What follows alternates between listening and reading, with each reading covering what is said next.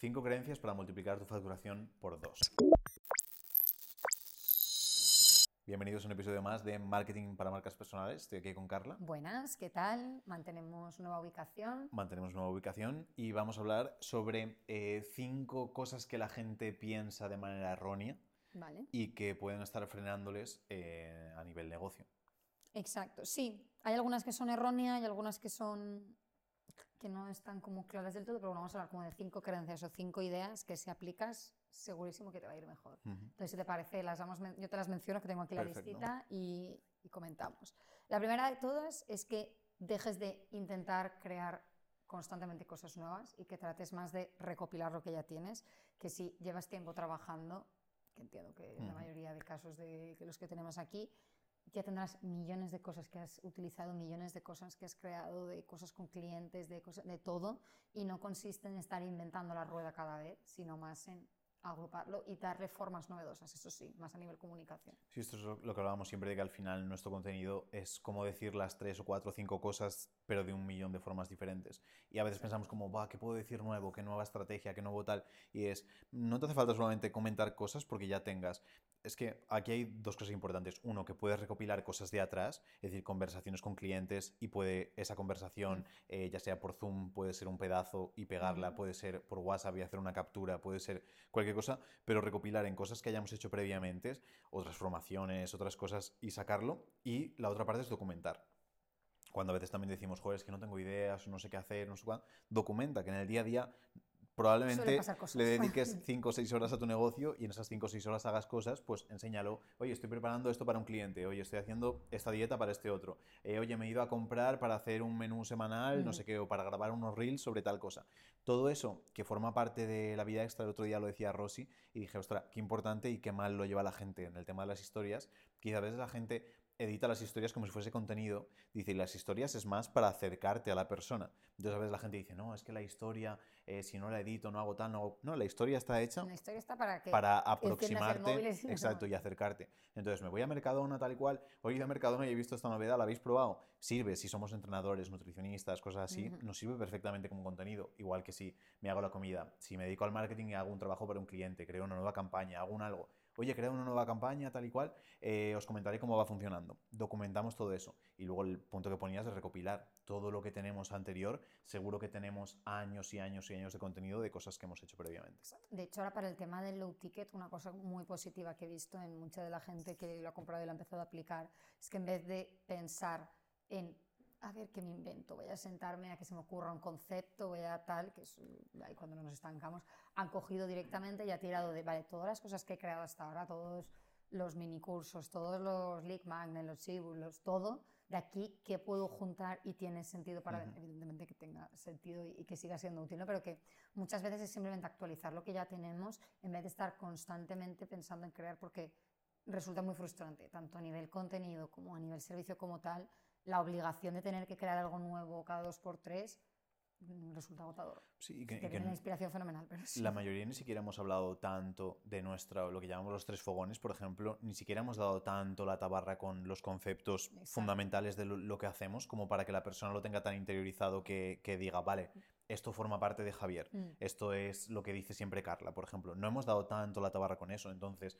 probablemente lo mismo que ya puedes hacer un barrido de todas tus publicaciones, rehacerlas con otro diseño Exacto. y nadie diría como, oh, esto es lo mismo que estaba comentando. Entonces, que entendamos que el objetivo es que la persona interiorice y tenga tatuado en la frente los conceptos que para nosotros son muy importantes. Y para eso nos hace falta, lo que decíamos, decir lo mismo, pero de formas diferentes para que la persona se le quede. Exacto. Y de hecho, bueno, ahora en el tercer punto volvemos a esto, lo de la tortilla. Ahora Muy volvemos. ¿vale? El segundo punto es el tema de intentar crear las cosas, ya sea el contenido o los servicios, pensando en que ha de ser cebo para ballenas, que esto nos lo explicas tú más en detalle. Eh, sí, por, por lo mismo, porque de, con un tío mío muchas veces iba a pescar y según el tipo de pesca que vayas a hacer ya te coges como el equipamiento diferente, pero lo más obvio es como el cebo. Si vas a pescar eh, un tipo de pez o otro, vas con un cebo o con otro. Y al final, en marketing con, con el contenido hacemos lo mismo. Muchas veces la, la, gente piensa, oh, pues el cebo más popular es el que más va a servir, porque es, si se pone de moda ir a pescar, yo qué sé, un tipo de pescado, no voy a entrar en, pero Blas Blas todo el mundo va a comprar tal. Y no puedes ir a, a Amazon, ver bestseller de cebos, es este tipo de gusano, genial, lo compro ¿no? Porque a lo mejor no vas a pescar para lo que sirve ese gusano. Y es lo que la gente piensa, oh, esta tendencia de Instagram está haciendo que viralice todo el mundo, mm. voy a hacerla. Ya, ¿qué clase de gente atrae esa publicación de Instagram? Y tenemos que verlo, porque a lo mejor, no digo que sea mejor un Blas Blas que una Lubina, que un lo que sea, pero tenemos que entender, si yo quiero ir a por pescaditos, pues genial, pues haré lo típico para atraer a un montón de pescados y demás. Mm. Pero si quiero una ballena, entendamos por ballena un cliente muy grande, pues el con gusanitos a una ballena probablemente no le intereses. Pongamos el ejemplo de para un tiburón o lo que sea, pues a lo mejor te hace falta eh, un animal entero para, para eso, no nos sirve lo mismo. ¿Cómo pasamos esta metáfora a algo de marketing para que se entienda? Si yo, por ejemplo, estoy hablando de eh, cinco negocios que puedes empezar en 2024 para ganar mil euros al mes, por ejemplo, si yo hago eso y luego lo que quiero es conseguir negocios como cliente para gestionar las redes sociales, no tiene ningún sentido que haga eh, un reel explicando qué nuevos negocios puedo empezar a emprender. Eso me servirá para atraer a personas que luego quieran iniciarse con algún negocio, por ejemplo. Y a veces pensamos, oh, es que cuando hablo de esto, que es muy atractivo, muy general, muy tal, funciona muy bien, y cuando hago una publicación que es, por ejemplo, cómo aumentar un 10% la productividad de tu plantilla em, con inteligencia artificial en los CRMs, por ejemplo eso es una publicación que va a funcionar como una mierda y no le va a gustar a nadie, pero es cierto que las personas que tienen equipo, que tienen plantilla, que tienen CRM y que quieren aumentar la productividad, van a decir, ostras, qué interesante, tres, pero tres personas que pueden convertirse en clientes y no van a ser un cliente de 5 euros al mes, va a ser un cliente pues de 300, 500, 1000, 2000, 5000 euros al mes. Entonces es la idea de usar el cebo adecuado para el tipo de cliente que quieras atraer. Exacto, y sobre todo que por el camino no te frustre, o sea, que tengas claro esto y que por el camino, si la publicación te encuentras con que tiene tres likes, pues no te frustres porque no es que sea el objetivo, pero es lo que se espera de, ese sí, tipo de y siempre podemos usar lo que nos dijo Tagi hace mucho, que dijo, sois más famosos que yo y mucho más pobres. Y ese es el problema, que hay cierto tipo de contenido que nos atrae volumen o nos trae, nos trae mm, gente, pero ¿qué clase de gente? Preferimos a una audiencia pequeña, pero de gente hipercualificada que nos pueda pagar mucho dinero, que una audiencia enorme, pero de personas que no puedan eh, o que no tenga sentido para nosotros trabajar con ellos. Exacto. Tercer punto. Tercer punto. Que en principio se llamaba no copiar y pegar, pero ahora lo hemos mm, cambiado a crear tortilla de patata. porque hablábamos de um, que muchas veces el contenido, si vas a hacer una publicación y esa publicación valdría en mi perfil, valdría en el tuyo, valdría en el de la agencia, valdría en el de Pepito, eh, cualquiera, es una publicación que probablemente no tendrías que publicar, porque deberíamos darle nuestro toque. Y es que hablábamos de que a veces el toque es muy sutil o a veces mm, casi no lo puedes ni percibir, pero sabes que es ahí. Ves una publicación y dices, esta es de Carla, se nota. Y le ponía el ejemplo, decía Carla, que el otro día, pensando en cosas de la vida, digo, claro, he comido tortilla de patatas en muchísimos sitios, en muchísimas familias, en muchísimos restaurantes, y es un plato que lleva tres ingredientes que lleva patata, sal, huevo y aceite, si queremos añadir cuatro ingredientes. y cebolla si, si alguien le pone cebolla. Entonces son cinco ingredientes máximo. Y aún así he comido cientos de tortillas y muy rara vez he dicho, ostra, esta me sabe a la de otra. Y dices, ¿cómo es posible? Y a veces son pequeños detalles, pero lo maravilloso y fantástico sería probar una tortilla y decir, ostras, esta se nota o es mi favorita porque es de tal. Y hablábamos con Sergio que decía, como la paella, por ejemplo. También la paella son 7, 8 ingredientes y cada paella sabe completamente diferente. Y todo el mundo, normalmente, la mejor paella es la de, sí, la de su familia o la que hace... En el caso del contenido, sería fantástico que todo el mundo tuviese el mejor porque quería decir que todo el mundo tiene el suyo, de alguna forma. Sí, exacto. Y eh, lo que hablábamos, que a lo mejor que el otro día comí una paella y daba mucho romero. Entonces, si te gusta el romero, mm. vas a decir, ostras, qué buenísima esta paella, pero al que no le guste, pues no gustará. Y eso sería lo maravilloso, gente que diga, vea la pieza de contenido y diga, ostras, se nota que esta publicación es de tal persona y me encanta. Entonces, si hacemos copia y pega y cogemos simplemente... Es que a veces cuando la gente hace copia y pega de 15.000 cuentas diferentes, se pierde tanto la esencia que dices, es que esta publicación la pongo en cualquier sitio y da el pego. Entonces el objetivo sería eso, que aunque copies o te inspires en otras personas, que le añades tu toque para que la gente diga, ostras, se nota que eso, pues como nosotros hacemos, por ejemplo, con los ejemplos de la comida siempre, sabes que, boom, ejemplo de comida, pues ya va ligado a nosotros. O que si tendemos a poner un ejemplo, suele ser de eso. Pequeños detalles que digas, ostras, un esto estilo es de, de, aquí. edición, una forma de comunicar, un algo que tal cual la gente vea el contenido sepa que es tuyo. Está fenomenal inspirarse, pero si nos limitamos simplemente a ir replicando y encima cada vez de donde nos pilla el momento. pues Sí, y que aquí estamos hablando de ya entrando en negocios, pero hay marcas personales que simplemente copian cualquier tipo de tren, aunque no tengan ni que ver con su nicho Sí, ni exacto. con nada por el estilo. Y ahí es cuando se crean marcas personales con una persona, pero con cero temática muy, mm, muy Sí, extrañas. que cada vez te puedes esperar como algo de, "Mm, es- ¿qué nos Ujú. estará contando ahora? Porque no te esperas un poco qué va a pasar, que es cierto que romper el patrón también es bueno, pero para romper el patrón tiene que haber un patrón. Exacto. Pero eso es otro tema. Vale, creencia número cuatro, jugar en un campo pequeño. Vale, jugar en un campo pequeño. Em, léeme el titular de Te leo el titular, este no era tortilla patata.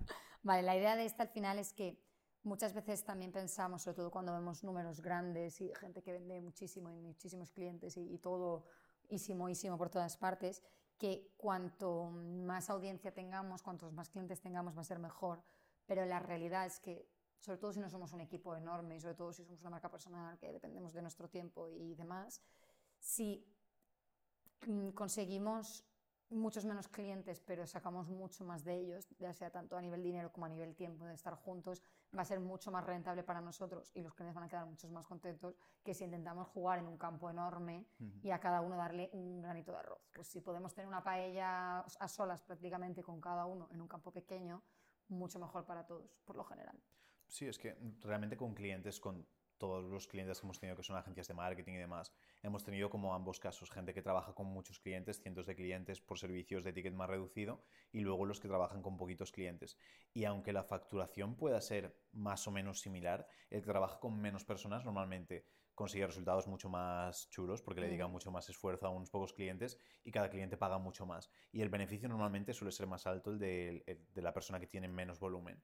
Entonces, eh, es muchas veces más interesante porque si lo miramos en un espectro alto, que lo hablábamos antes, al final hay un 1% de nuestra audiencia que está dispuesto a pagarnos muchísimo más de lo que puede pagarnos todo el 99% restante. Entonces, si le prestamos mucha más atención, nos centramos bien en qué necesidades tiene y creamos nuestra oferta ligada a ese grupo de personas, pues va a ser más atractivo. Ahora que hemos creado el low ticket, por ejemplo, creo que no comentamos nada en el siguiente ni nada, ¿no?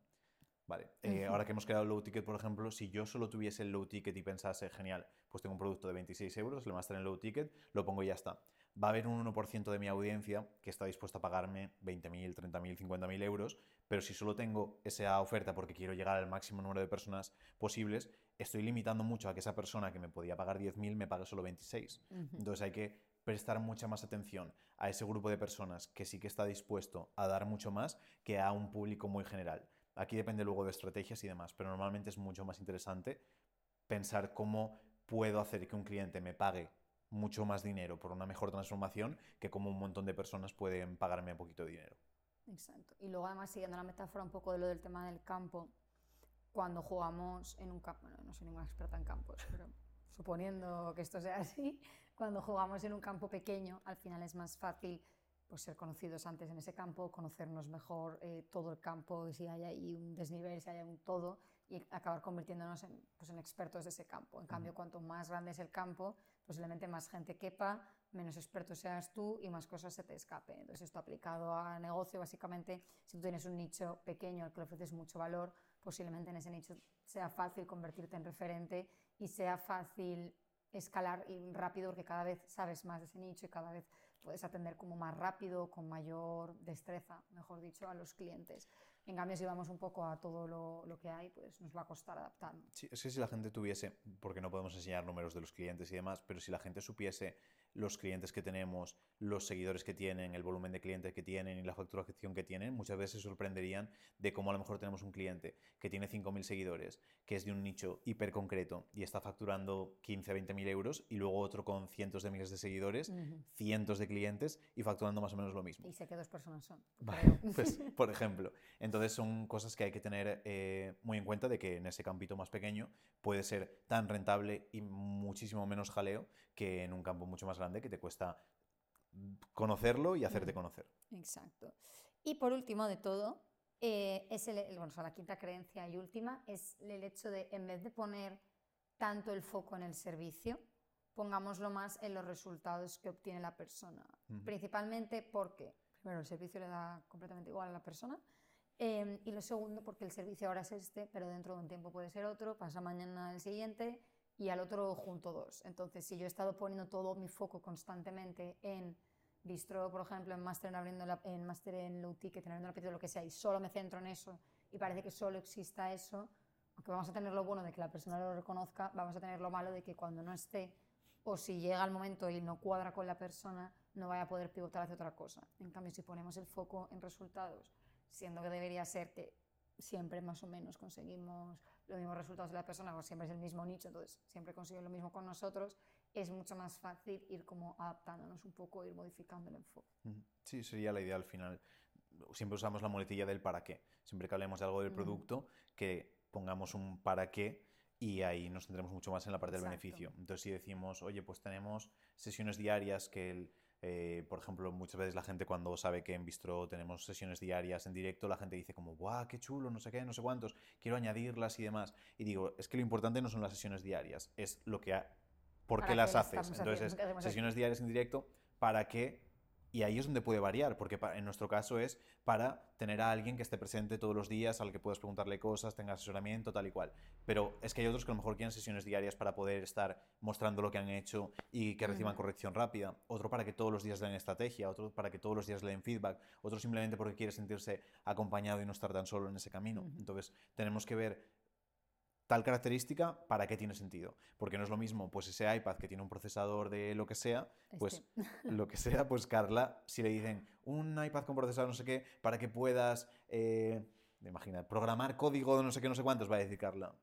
Ni idea. Si es para que puedas cargar los documentos de Google muchísimo más rápido y no pierdas tiempo al compartirlos eh, con tus clientes, va a ser como, oh, perfecto, lo que me hacía falta. Entonces, una misma característica no es tan importante como el beneficio que aporta. Y una misma característica puede aportar muchos beneficios y tenemos que centrarnos en uno. Entonces, cuando hablemos de nuestro producto, no centrar todo el marketing en el producto en sí, sino en qué beneficios, qué transformaciones, qué todo es lo que puede aportar nuestro servicio, nuestro producto. Y especialmente también estaba pensando mientras comentabas, por supuesto a nivel comunicación para que nos permita un poco como pivotar si hace falta, que siempre termina haciéndola, pero también de cara al cliente cuando hablamos con él, si hemos puesto demasiado foco en el marketing, en el servicio, posiblemente no sepamos cómo hacerlo los resultados y a la persona que te, o sea, cuando estás en uno a uno le da completamente igual el nombre, le da completamente igual eh, si hay sesiones, si no, si es un grupo, si no sé lo que quiere, es todo eso Ujú. ¿para qué lo quiero yo? Entonces que ya vayamos cogiendo un poco la costumbre de comunicar más desde el resultado que desde la característica como tal. Sí, exacto. Y con esto las cinco creencias que se aplican debería irles mucho mejor. Efectivamente. Nos vemos en el siguiente. Hasta la próxima.